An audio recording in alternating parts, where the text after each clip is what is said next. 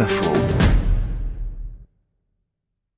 Il sillonne la France depuis le début de l'été pour aller à la rencontre des vacanciers et des lecteurs. Le camion qui livre fait étape cette semaine à Fécamp, en Seine-Maritime. Et c'est l'occasion notamment de rencontrer des auteurs. Hier, c'était Catherine Pancol. Et aujourd'hui, c'est vous, Sébastien Spitzer. Bonjour. Bonjour. Alors, racontez-nous, quel est votre programme cet après-midi au, au camion qui livre?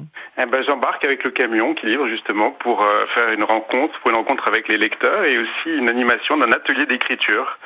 Ce sera pour moi l'occasion de parler d'écriture, de comment, comment on écrit un roman et puis de parler de mon roman, C'est rêves qu'on piétine. Est-ce que c'est un exercice que vous appréciez C'est un, c'est un exercice qui, qui m'est très précieux parce que ça me permet de réfléchir sur l'acte de l'écriture, sur ce, sur ce métier, sur cet artisanat.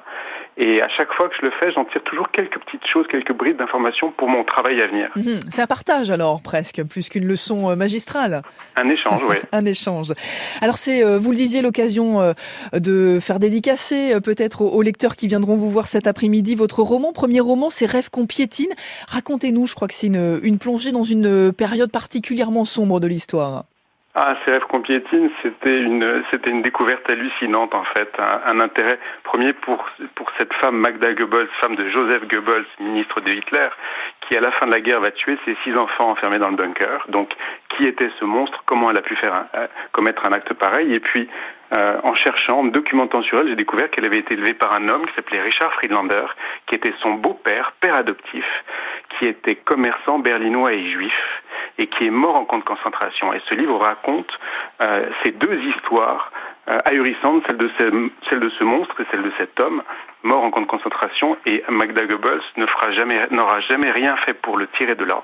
Elle aura toujours fait comme s'il n'existait pas. Il y a un coup de cœur aussi que vous vouliez partager. Euh, c'est un peu la tradition. On demande tous les jours aux libraires, aux auteurs qui sont avec nous dans ce rendez-vous, un conseil, lecture pour pour ceux qui sont en vacances. Qu'est-ce que vous avez choisi, Sébastien Spitzer?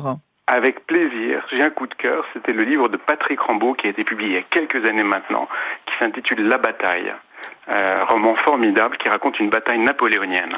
D'accord, donc on est dans l'histoire là aussi, un peu plus ancienne. Oui. Qu'est-ce que vous avez aimé euh, dans la bataille? La bataille, j'ai aimé le sens du détail, j'ai aimé ses personnages et j'ai aimé l'art que Patrick Rambaud a, eu de, faire revivre ces grands personnages historiques qu'on croyait morts depuis longtemps. En fait, on a, on a l'impression d'évoluer à côté d'eux, euh, au-dessus de leur épaule ou dans leur pas.